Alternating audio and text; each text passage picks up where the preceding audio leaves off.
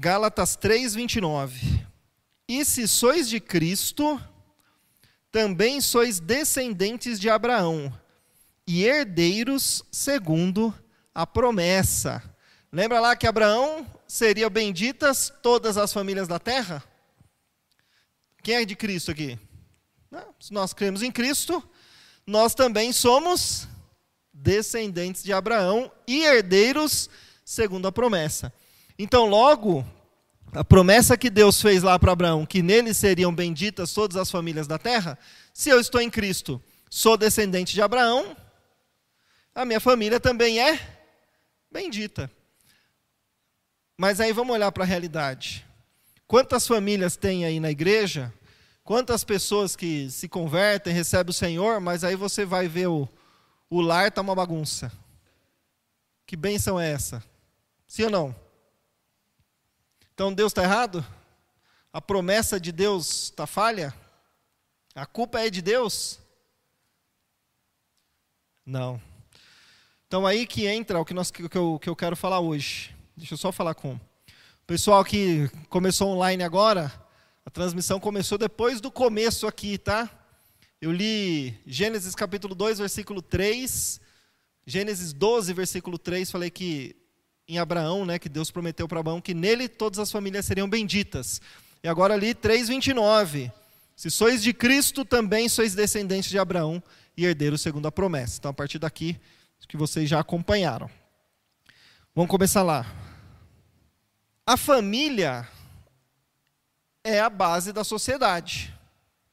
Embora hoje tenham, tentam distorcer, né, destruir a família, é, desconstruir a família, a família é a base da sociedade. Não tem como brigar com isso.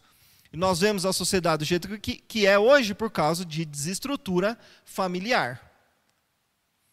Se nós temos uma boa base em casa, as coisas na sociedade mudam. Se você tem uma família equilibrada, você se torna uma pessoa mais equilibrada. E lá fora você é um cidadão mais equilibrado. Então você consegue, estou falando da parte humana, né? Você se torna uma pessoa que co colabora com a sociedade. Eu falei aqui numa das, das aulas de quinta-feira, acho que foi na última que nós tivemos, é, sobre uma pesquisa sobre dependência química, sobre drogas. Uma pesquisa científica. O cientista quis descobrir se o problema realmente eram as drogas. E aí vocês sabem que essas pesquisas começam sempre com ratos de laboratório, né? É, a maioria delas começa com ratinho ali. Então o cara pegou o ratinho, colocou numa gaiola e colocou água com droga e comida. Era só isso que ele tinha lá dentro. E a droga era é, para ele ia fazer mais ou menos o mesmo efeito que faria uma heroína, uma morfina no ser humano. Só que para ele pegar a droga, quando ele colocava a boquinha lá, ele tomava um choque na hora de tomar água que estava misturada. Tinha água pura, água misturada com droga e a comida. E, aí, e o ratinho, surpreendentemente, quando ele ia comer a comida que tomava o choque, ele nunca mais voltava para comer a comida.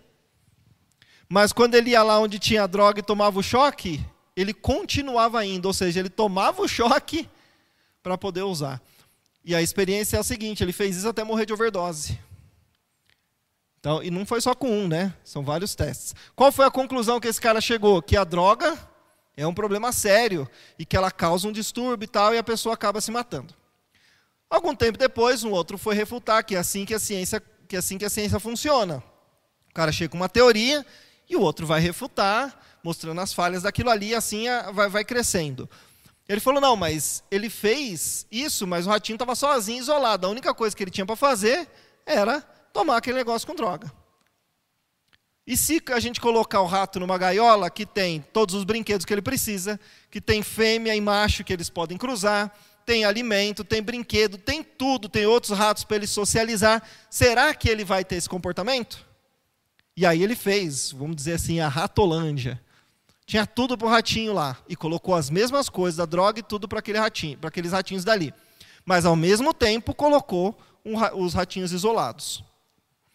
Conclusão: os ratos que estavam nessa ratolândia, os, a, a, quantidade que eles usaram da, da coisa com, com droga era muito pequena, quase zero. E os outros continuavam a tomar até morrer. Aí ele falou: então o problema é a droga? Parece que não, mas como eu vou descobrir se é a droga? Vamos pegar esse ratinho isolado e vamos colocá-la nessa outra gaiola. Se o problema for a droga, quando ele entrar na outra gaiola, o que, que ele vai fazer? Continuar usando até morrer. A verdade é que o ratinho parou. Aí qual que foi a conclusão? O problema não era a droga, era o ambiente. Só que ainda, como eu vou, tem, precisa ter mais pesquisa. Era o mesmo período da guerra do Vietnã. E nessa guerra, 90% ou mais dos soldados usavam droga. Ópio, heroína, era o que tinha lá nas plantações. Enquanto eles estavam lá, 90% usavam. Depois que eles voltaram para casa, alguns pararam de usar. E outros continuaram e foram pesquisar para saber por que, que uns pararam e os outros não.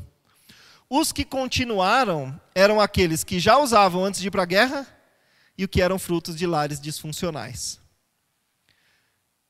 Conclusão: o problema não era a droga.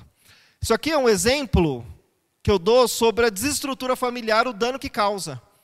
Então, às vezes, fica combatendo o sintoma, né? Mas não combate a causa. Ah, mas eu falo de droga, não tem nada a ver com, com, com droga na minha família. Não, mas compulsão alimentar. Desequilíbrio financeiro. É visto também. Pornografia. É visto também. Jogo. Tem um monte de vício. O comportamento é o mesmo, o, o objeto é diferente. E aí, se tem uma desestrutura, o lar, a, a sociedade desestrutura. Então, a família é a base. Nós vamos aprender a estruturar bem o lar, porque se tem uma boa estrutura, mesmo que lá na frente nossos filhos ou nós tenhamos um problema, a coisa volta para o lugar. É bom entender isso aí. Vamos falar então sobre. Eu vou dar um exemplo da família como se fosse uma embarcação, para a gente entender bem. Vamos supor que na sua casa, quem é que está na sua família ali, você está num barco. Só que o barco está furado. Um barco furado, o que acontece com ele? Afunda. Existe uma estrutura no lar, certo? Precisa ter uma estrutura. Cada um tem que estar na sua posição correta. Isso aí é básico. Para que haja harmonia. A primeira desestrutura no lar, vamos dizer que o primeiro buraco na embarcação surge quando alguém tenta ocupar uma posição que não é a dele. O filho é o filho, o pai é o pai, a mãe é a mãe. O cachorro é o cachorro, o passarinho, o gato, não sei. Cada um tem a sua função. Se um deixa de cumprir o seu papel, a tendência inconsciente é que algum membro da família tente ocupar aquele lugar. Só que na hora que ele tenta ocupar aquele lugar, ele deixa de fazer a função dele. E ele passa a fazer uma função que não é dele. Aí ele não cumpre o papel de verdade, não consegue tapar o buraco, ele se desequilibra. E aí o restante também vai se desestruturar. Um exemplo básico. Tem, tem dois filhos, um tem 15 anos, outro tem 8. E tem o pai e a mãe, o pai morre. Inconscientemente, algum dos filhos vai tentar ocupar o lugar do pai. Isso é muito comum acontecer. Ele pensa assim: bom, agora o homem da casa, quem é? Sou eu. Só que ele é o homem da casa? Não. Muitos não têm consciência disso. Aí vem um tio, vem um parente e fala assim: ó, seu pai morreu, você é o mais velho, agora você é o homem da casa. Pronto, ele não é o homem da casa, ele é um adolescente. Ele deixa de ocupar a posição dele e vai tentar ser uma coisa que ele não é. Ele não vai conseguir, ele vai se desequilibrar. E vai, ele vai deixar de ser filho. Um outro problema é a mãe agora tenta ser o quê? Pai e mãe. Ela vai conseguir? Não vai, ela vai se desequilibrar. E o resto do, do, da família desequilibra. Não sei se vocês já viveram isso ou já viram alguém vivendo isso. Desestrutura o lar. É interessante que o cachorro, eu acho isso incrível, que isso está no, no, no, no, no, no inconsciente aí do, do, da nossa parte animal mesmo, que tem muito a ver com animais também, a nossa parte mais instintiva. Se o cachorro não vê essa estrutura no lar, ele tenta ocupar a posição. Eu até indico vocês assistirem aquele César Milan, o Encantador de Cães. Não sei se vocês já assistiram. Se você tem Disney em casa, é, Disney Plus, tem um, um novo dele lá na. Novo assim, mais recente, lá na Disney. Eu não lembro o nome agora, mas que ele vai lá cuidar das casas, vai ver o problema dos cachorros. Eu gosto porque eu gosto dessa coisa de comportamento. Então é incrível. Ele começa a perceber que o, o marido ou a mãe, alguém ali não ocupa a posição de liderança, o cachorro sente isso e ele começa a se tornar um cachorro agressivo. Por quê? Porque ele percebe que não tem um líder na casa e ele precisa proteger. E aí ele se torna um, um animal desequilibrado. Ele não deixa ninguém chegar, ninguém faz carinho, não che chega alguém perto, ele avança. Pode ser cachorro pequeno, qualquer um, porque ele percebe isso, ele sente isso. Então, isso, para mim, mostra que Deus colocou isso na natureza. Nós precisamos ocupar a nossa posição. Doa quem doer, o homem é o líder da casa. E a mulher coopera com ele nisso. Não é o líder de eu mando, você me obedece, cala a boca, você é submissa. Não é isso. Isso aí foi uma interpretação errada da Bíblia. A palavra submissa, submissão, é estar debaixo de uma missão. Não é eu mando, você obedece. Então, o homem, naturalmente, ele foi feito para liderar. Ele foi feito para liderar. E você pode perceber que a mulher tem mais facilidade de cooperar. Sim ou não? E aí você vai ver um lar que está com problema. O marido não toma a liderança da casa, a mulher tem que tomar. E a mulher começa a reclamar: meu marido não faz nada. Meu marido não toma decisão. Tudo que tem que fazer sou eu. Aí você vai lá conversar com a casa, o que, que você percebe? O marido foi filho de uma mãe muito super protetora. É muito comum isso aí ele não aprendeu a tomar decisão. Ou na casa dele, o pai também era tranquilo, era mãe, aquelas mães autoritárias, fazia tudo, decidia tudo, o cara não aprendeu a fazer nada. Aí ele chega em casa, o que, que ele quer? Que a esposa seja a mamãe dele. Vai dar certo isso aí? Não vai. Se a gente começar a observar, vai, vai, vai trazendo isso para trás. É desestrutura que vem de muitos anos. Porque não tomou posição básica. São coisas básicas. Não é assim, eu sou o líder, eu mando e tal. Não é assim. Mas é natural. O homem tem mais testosterona, meu filho. O cara é mais, é mais agressivo. É normal. Alguns têm menos, outros não, mas é normal isso aí. É da natureza. Se você é homem e não toma posição na sua casa, você, você nunca vai ser feliz. Na hora que você toma posição e começa a fazer, você vai se tornar uma pessoa mais feliz, mais equilibrada, porque foi para isso que você foi feito. A mulher se torna mais segura quando ela percebe que tem o um marido que está ali do lado, tomando a frente. Na hora do vamos ver, ele põe o peito e vamos lá. O problema é você ter dentro de casa um adolescente de 50, 40 anos. Isso não é preconceito e não é conversa atrasada, isso é, é básico de relacionamento. Aí a mulher em casa, a mulher ela tem a posição da mulher. Não estou falando que a mulher ela lavar, passar, cozinhar e ficar quieta. Não é isso. Mas ela é mãe, ela cuida, ela tem mais sensibilidade, ela consegue perceber muitas coisas que o homem não percebe. Às vezes você conversa com, com o marido, já aconteceu isso comigo muitas vezes. Conversei com a esposa, eu e minha esposa, sentamos conversamos com a esposa, ela contou. Aí você conversa com o marido, o cara, não, mas está tudo certo. Nossa, está tudo bem em casa, mas você tem certeza? Tem, mas você já percebeu que sua filha está desse jeito, seu, seu filho está assim, sua esposa. Não, não tinha percebido. É porque o homem não foi, feio, não foi treinado para perceber isso aí. O homem foi treinado para perceber isso aqui, ó.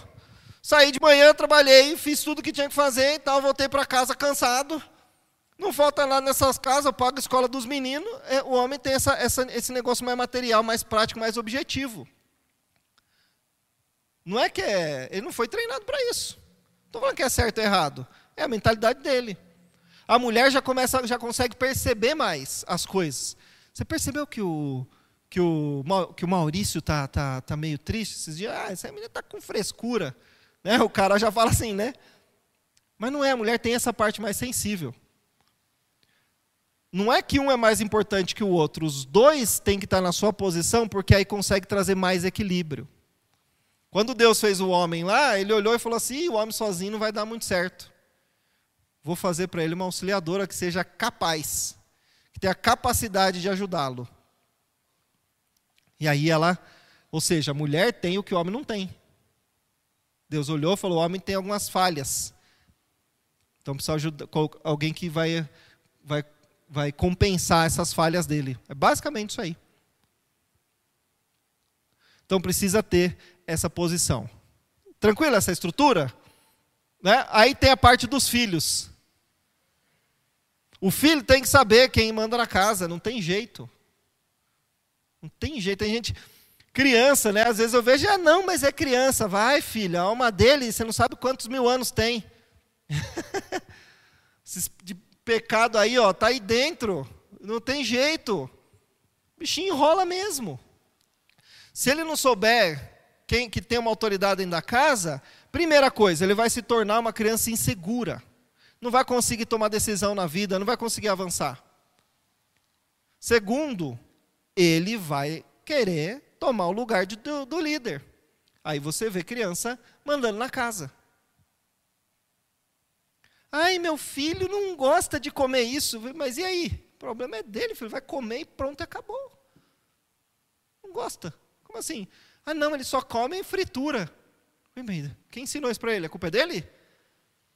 Vou dar uma dica básica aqui que parece ser, ser duro, mas não é.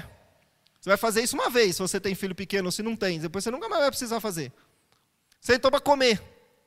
Ai, não quero comer isso aí. Não, mas esse aqui que tem para comer.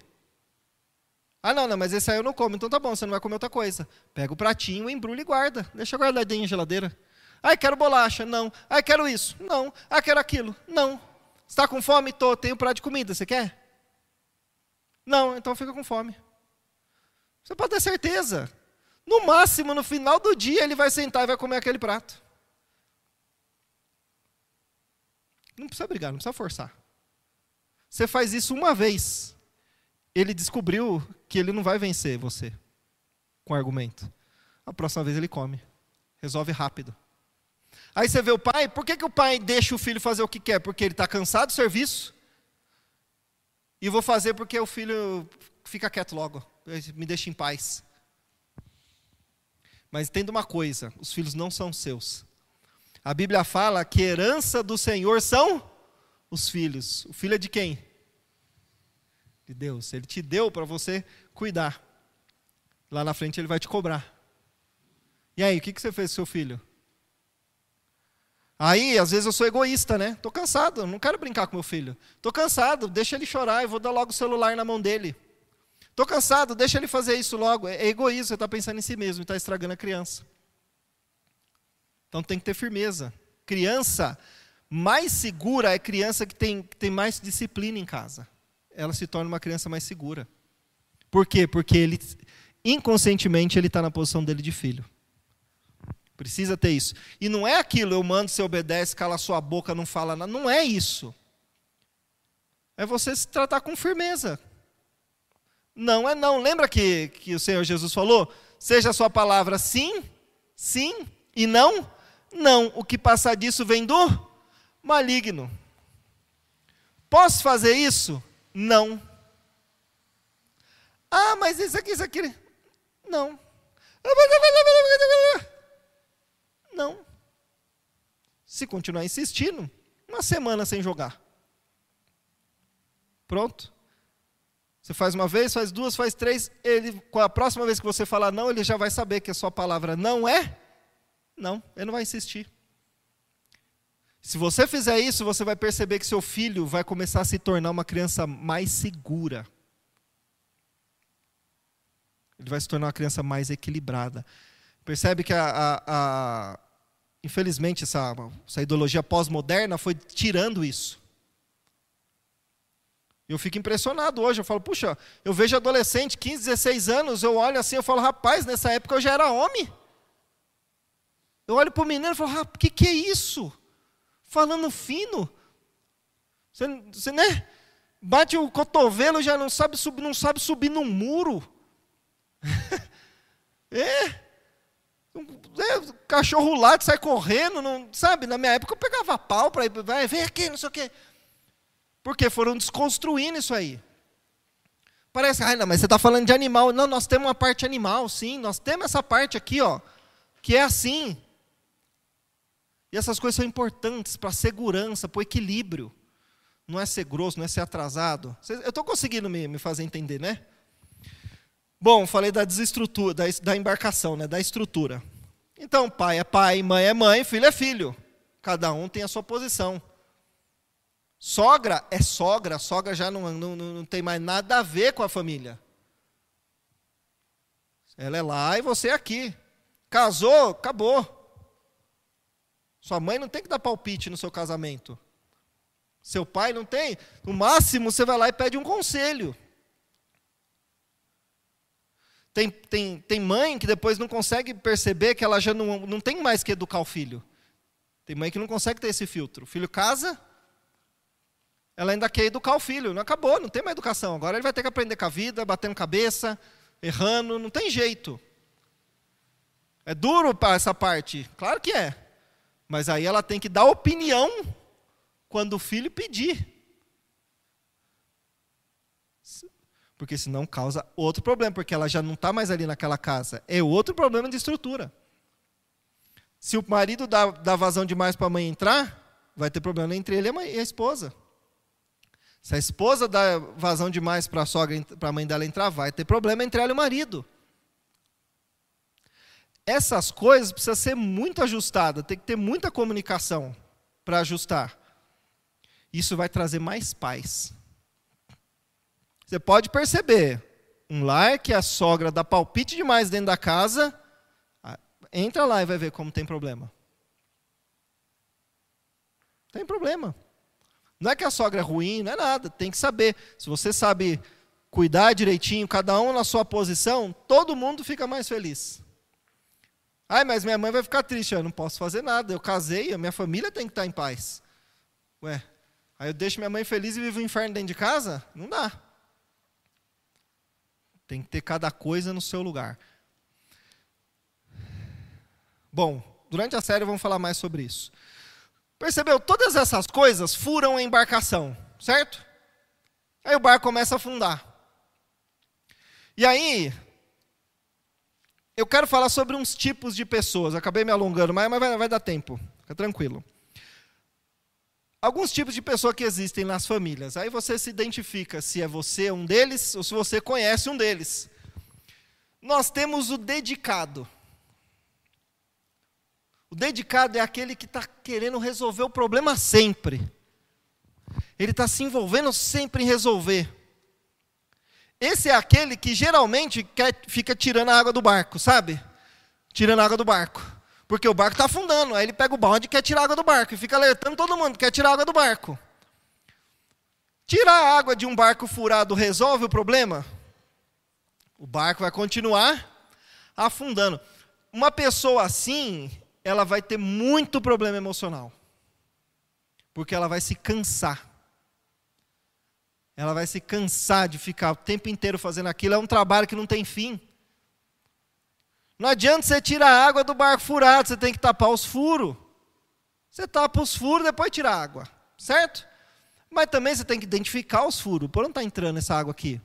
Ir lá e resolver. Então tem o dedicado. Tem o diferente. Geralmente é o rebeldão. É aquele que não se encaixa no padrão da família. Sempre arruma confusão. Né? É o cara que dá muito problema. Muitas vezes é um cara que não sai da adolescência, está com 50 anos, está lá dando problema até hoje. Mas porque ele é o rebelde, ele é diferente, eu não me encaixo nesses padrões. Problema. Sempre quer fazer o oposto de todo mundo, né? Está todo mundo fazendo ali, ele quer fazer o contrário, porque ele precisa chamar atenção. por trás disso é uma pessoa com problema. Às vezes é uma pessoa muito segura, é uma pessoa muito carente. Às vezes é o filho do meio. O mais velho cresceu, é o que mais apanha, é o que mais toma bronca, é o que mais é duro. Aí o segundo, você é mais ou menos, o primeiro você mima. Porque você, é, é, geralmente é assim. E quando nasce o, o, pequeno do meio, acaba esquecendo, porque o mais velho é o responsável, é o cara que faz, é o que aprendeu. Né? O pequeno é o bonitinho, e o do meio quem é? Aí esse cara, de alguma maneira, quer chamar atenção. Estou aqui, ó. Aí quer ser o diferentão. A maneira dele chamar atenção é fazendo coisa errada. Por quê? Porque não é mais uma criancinha que se fizer um desenho bonitinho, o pai vai elogiar. Não tô, tô dando um, um, geral, né? Não tô, cada pessoa é única. Vamos lá. Tem o corta relações. Corta relação é aquele que está sempre brigado com alguém da família e não está falando com ele. Aí ele se faz as pazes com o Rodrigo, mas aí já começa a falar mal do, do, do Gil. E vira e não fala com o Gil. Mas logo ele vai ter um problema com o Rodrigo. Aí ele para de falar com o Rodrigo também e vai falar mal do Rodrigo para a Sandra.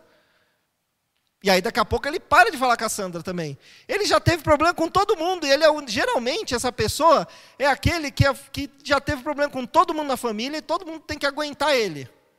E fica tendo que gerenciar os problemas dele. Não sei se você é assim, ou se você conhece alguém assim. Essa pessoa também ela tem muito desequilíbrio, né? Tem problema de caráter, né? Não, não, a pessoa não se gerencia. Todos esses têm problema de equilíbrio, tá?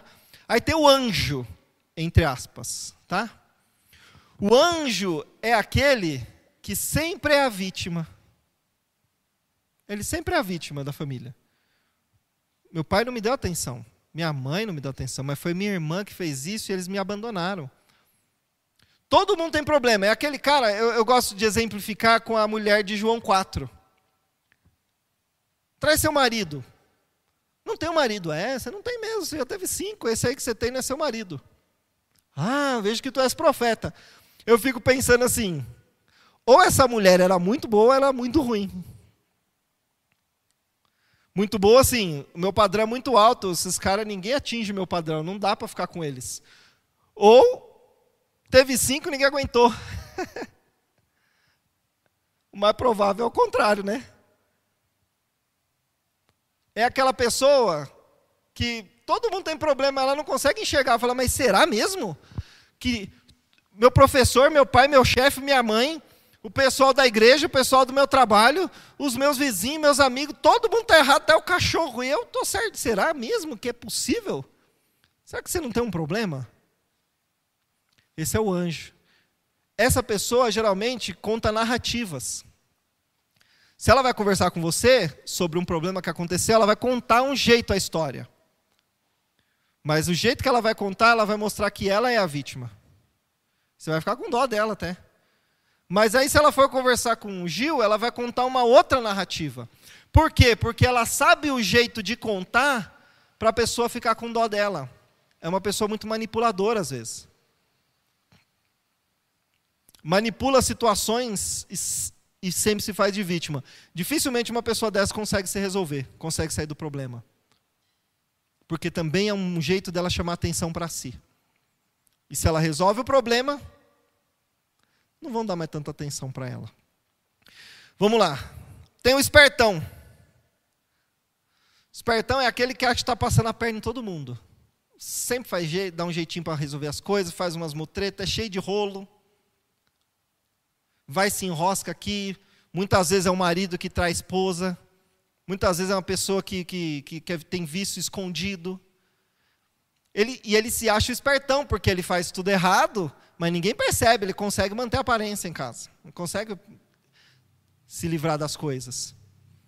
Só que essa pessoa também sofre sérios problemas, porque vocês sabiam que o nosso cérebro não foi feito para mentir?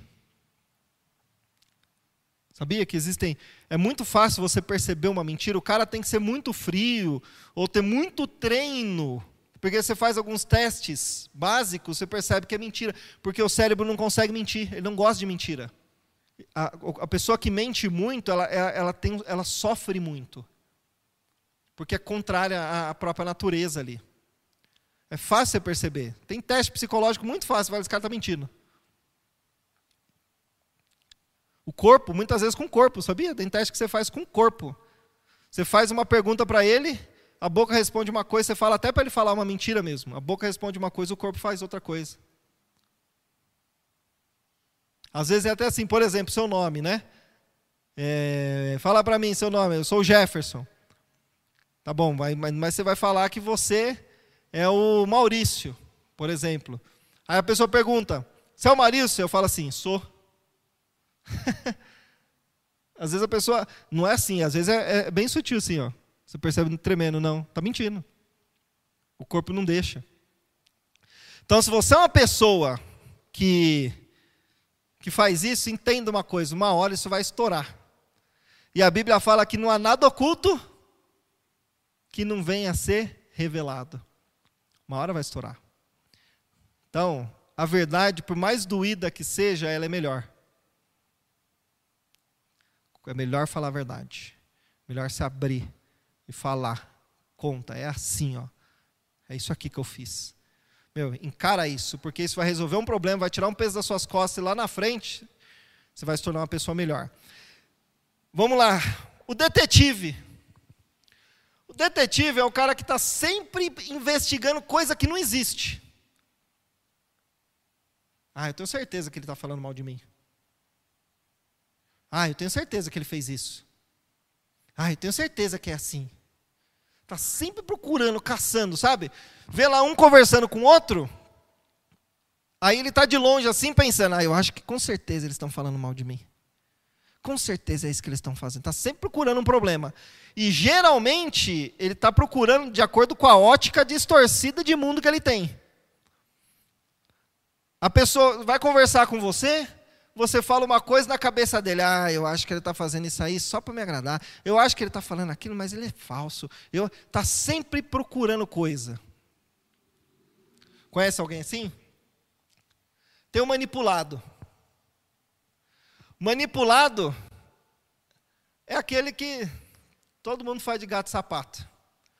Geralmente essa pessoa é aquela que quer ser boazinha, quer ser aceita por todo mundo, quer amar todo mundo, quer a paz mundial.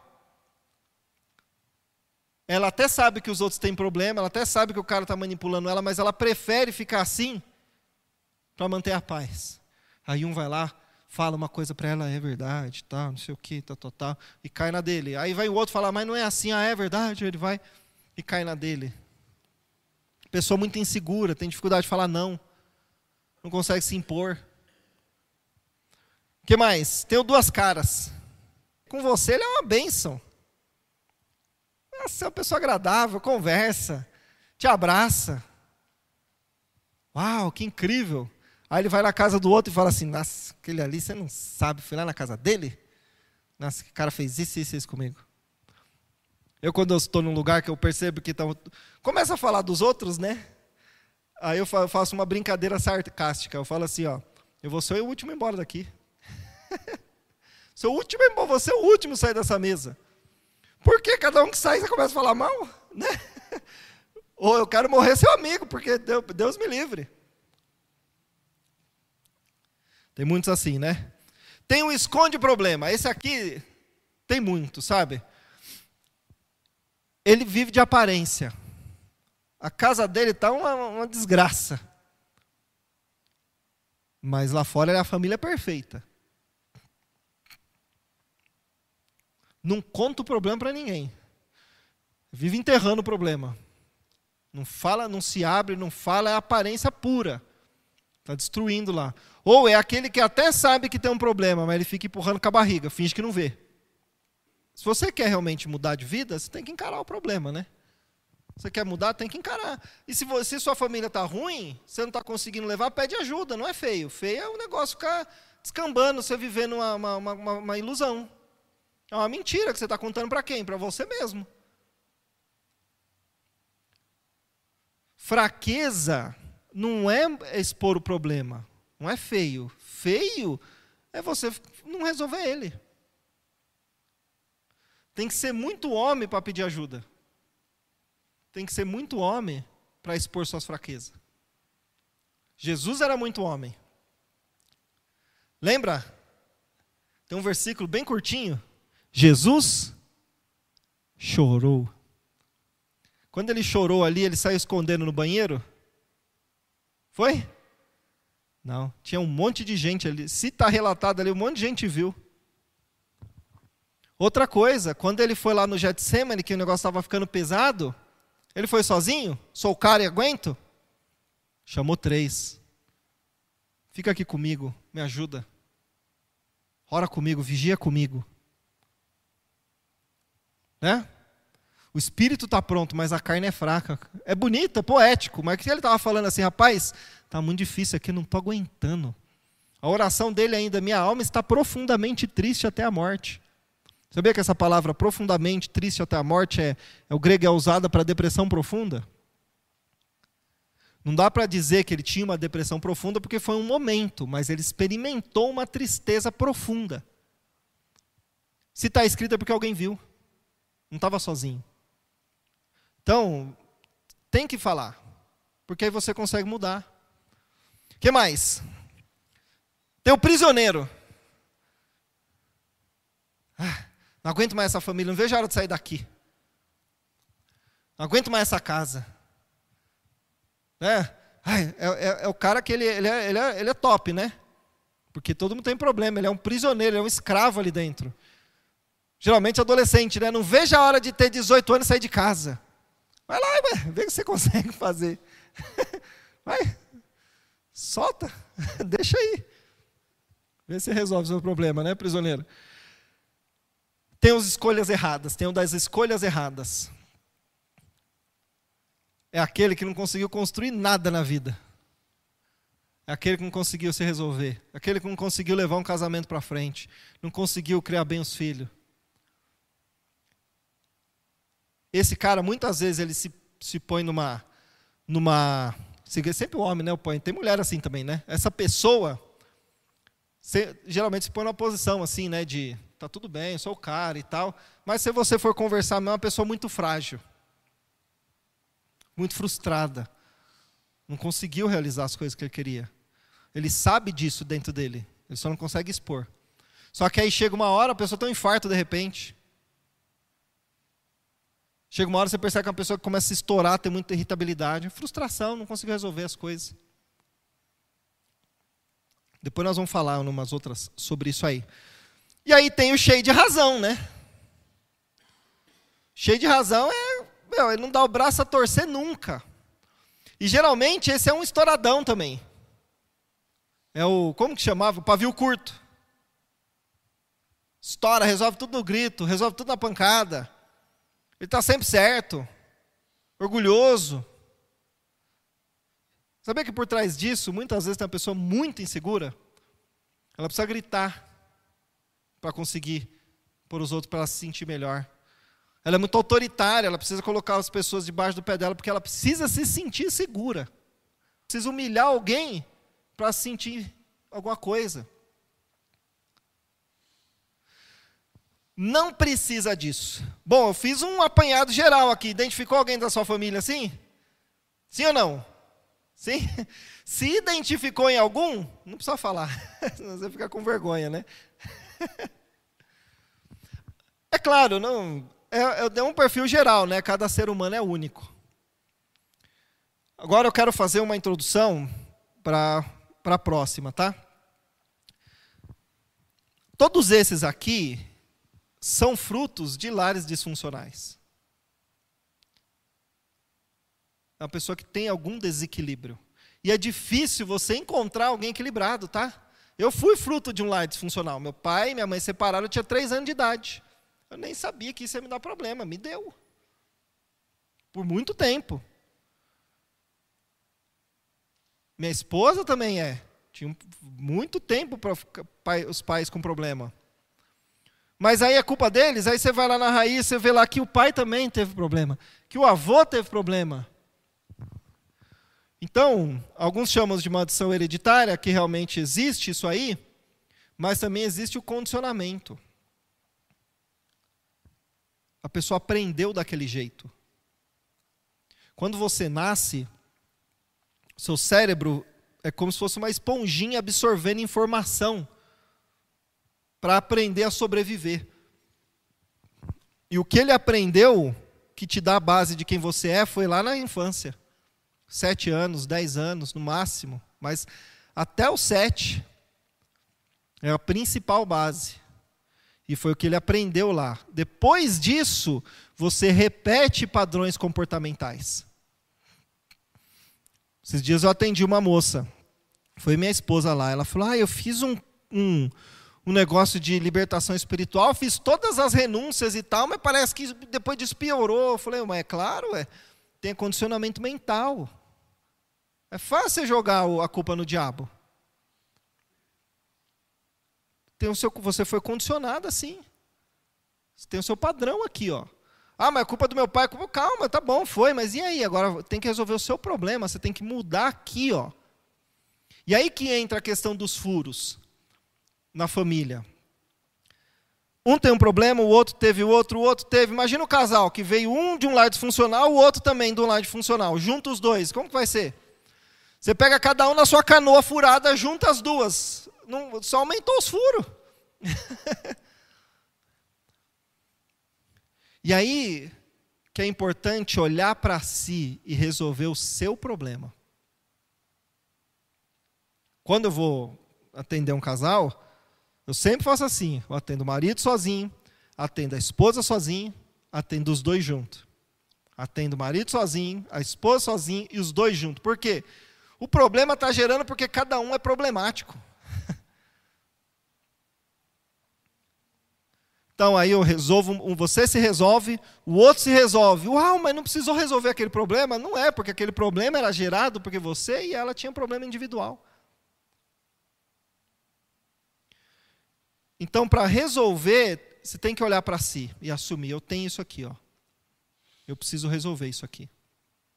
E encarar e resolver. Dá trabalho, viu? Não é fácil. Mas quem quer, resolve. Tem gente que espiritualiza tudo, né? Não, mas o Espírito Santo faz. Faz, filho, mas eu atendo pessoas, eu trabalho com pessoas há 15 anos. Não sei quantas, 100, 200, 300, 400 pessoas já atendi. E um dia eu percebi que a culpa não era de Deus, não, é porque eu achava mesmo. Falava, esse aí Deus não quer mudar, não. Ué, mas como assim? Né? Esse aqui Deus quer mudar, aquele ali ele não quer? Deus faz acepção de pessoas? Não, então tem alguma coisa errada.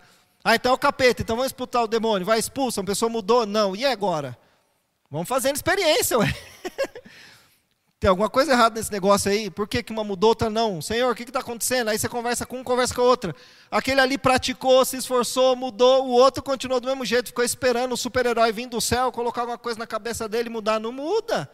Deus nunca vai fazer sua parte. Porque lembra, você é da família de Deus. Sim ou não? Né? São pequenas famíliazinhas nossas aqui, mas se junta, é a família de Deus. Deus não cria filhos mimados, Ele prepara filhos para a vida. Se você não fazer, fizer a sua parte, você não amadurece, você não cresce. Então Ele nunca vai fazer a sua parte. É igual aquele filho que sempre faz um problema e o papai vai lá e arruma o problema dele. Então, um exemplo bem simples, eu gosto assim, não sei se vocês vão se escandalizar. Quando, quando o filho é bebê, você limpa o bumbum dele, sim ou não? Mas depois que ele cresce, se vira, negão, limpa o seu. É assim que Deus faz, viu? Por isso, quando você se converte, começa, parece que a coisa vai mudando, né? Aí você cresce um pouquinho, Deus fala, agora você tem que andar, filho. Vai lá. E aconteceu esse problema, pai, resolve para mim. Não, mas peraí, foi, foi eu que gastei esse dinheiro aí? Não, então você vai ter que ficar passar aperto para aprender a próxima vez não gastar. Imagina se seu pai, toda vez que você faz uma besteira, ele põe dinheiro de novo. Você vai aprender? Não vai. Ponha isso na sua cabeça. Deus nunca vai fazer a sua parte. O Espírito nos assiste em nossas fraquezas. Já viu esse versículo? Não é assim, ó. Colocou a televisão ali, o Jefferson está passando por um problemão. Eu sou espírito aqui, estou assistindo, né? Eu sou espírito assistindo o Jefferson passar por um problema. Não é isso. Né? E também não é o outro lado, o Espírito nos assiste em nossas fraquezas, ele vai lá e faz por você. Não é isso. É assiste de dar assistência. Ele te auxilia, ele te ajuda, ele te fortalece, mas ele não faz por você. É a mesma coisa eu falar assim, Rodrigo, você pode me ajudar a pegar esse esse púlpito aqui está muito difícil, está pesado, Rodrigo. Não estou conseguindo. Aí o Rodrigo vem e pega para mim, é isso? Não. O que, que é ajuda? O que, que é dar assistência? Eu pego de um lado, ele pega do outro, fica mais leve. É isso que Deus faz com a gente. Porque nós precisamos aprender a administrar, resolver os problemas e crescer. Essa é a diferença das pessoas que você percebe que avançam, que Deus vai usando, que vai prosperando e daquelas que não saem do lugar. Geralmente, essas que não saem do lugar tem uma coisa que eu chamo, que eu nunca vi se existe isso, que é a síndrome do super-herói. Ela é aquela que está sempre assim, ah, uma hora vai vir o herói. É aquela que está sempre esperando que o problema vai resolver assim, ó. Uf. Sabe? É aquela que está sempre falando, agora vai, o negócio vai virar, agora vai acontecer um negócio. Pode perceber, ela está sempre esperando que a coisa vai ser fácil. Eu acho que, que a gente cresceu vendo super-herói, né? que o super-herói vem, salva resolve, você fala, uh, foi, a vida foi, foi linda, né? o do Chapolin Colorado, ó, oh, e agora, quem poderá nos ajudar? Não, não adianta, o herói já veio, foi Jesus, já fez, já entrou na sua vida, ele vai te fortalecer, vai te ajudar, vai te orientar, mas você vai ter que fazer a sua parte. Mas ó, vale a pena. Pensa comigo. O que, que é mais fácil? você se esforçar um, dois, três meses, quatro meses, um ano, para resolver um problema. E ele resolve, você tem uma vida mais próspera, mais equilibrada. Você tem mais 50 anos equilibrado, mais 30. Ou você ficar 30 anos vivendo uma vida que você não queria viver. 30 anos empurrando com a barriga. Você conhece casal assim ou não? ou família assim ou não, que está há 30 anos exatamente no mesmo problema, ele continua empurrando com a barriga, ele vive sofrendo, ele vive uma vida infeliz, mas em nenhum momento ele conseguiu sentar, encarar e falar: não, vamos resolver esse negócio. Aí ele fica, não, mas esse não resolveu é porque Deus não quis. Ah, então Deus quer que você tenha um problema no casamento. Deus quer que seu filho tenha problema lá na rua, vai se envolva nas drogas, no crime. Deus quer que seu casamento acabe. Ah, não, mas é Satanás. Satanás, arruma, assuma a sua responsabilidade. Né? Satanás só vai entrar se é de brecha. Você fechar a porta, ele não entra. Então aí a escolha é sua. Encara, resolve, empurra com a barriga e vive uma vida infeliz. Ah, mas eu estou salvo. Tá bom, mas você, viveu com uma vida péssima, e aí? É isso que você quer? E não, e não esqueçam de uma coisa: nós não estamos atrás da salvação. Porque a Bíblia fala que Deus vai dar galardão que é um prêmio. E esse galardão, esse prêmio, é a cada um segundo as suas obras. E aí você chegou lá, cheguei, Senhor, mas seu casamento, como que foi? Xiii, mas o Espírito não resolveu, Senhor. Mas, mas que eu dei para você cuidar, quem disse que era o Espírito? O Espírito ela te fortalecer. E seu filho como está aí, meu filho, que, que era um rebelde. Ah, é? Imagina Deus passando um filminho. Lembra aquela vez lá? Ele pulou lá na, no, no, se jogou no chão lá no mercado, começou a chorar, gritar. Você ficou dando o que ele quis a vida inteira. E aí? Como que faz? Ah, não, mas foi meu pai. Não, mas fica tranquilo que o seu pai, eu converso com ele depois. Cada um vai dar conta de si mesmo a Deus. Está bem claro isso aí na Bíblia, eu estou falando errado. É, é, você imagina, Rodrigo. Rapaz, acho que eu tremo na base. Pensou, Gil? Senhor lá na minha frente. E aí, Jefferson? Tem um, um versículo que fala assim: que chegou um cara nas bodas do cordeiro sem as vestes. Aí eu costumo brincar que era um, latino-americano, um brasileiro. Como que ele conseguiu, cara? No céu, lá no, nas bodas do cordeiro, entrou sem o ingresso, né? que ele fala que as, as bodas, as vestes nupciais. Aí fala que Jesus, o Senhor, olha para ele e fala assim: rapaz, como que você entrou aqui sem as suas vestes? Mas sabe como que continua o versículo? Ele emudeceu. Aqui a gente dá justificativa, aqui a gente dá desculpa, mas diante do Senhor você vai falar o quê? Não dá. Encara agora, vale a pena. Garanto que vale a pena. Você vai ser mais feliz, seu casamento vai ser feliz, seus filhos vão ser felizes, seu lar vai ser mais próspero. Deus vai poder te usar mais, você vai crescer mais. Amém? Terminei em sininho, hein? Bom, essa aqui foi, ó, foi a introdução dessa série, tá? Eu dei uma base e a gente vai aprofundar, vai trabalhar bastante coisa. Espero que, de alguma maneira, vocês tenham sido ajudados, iluminados hoje.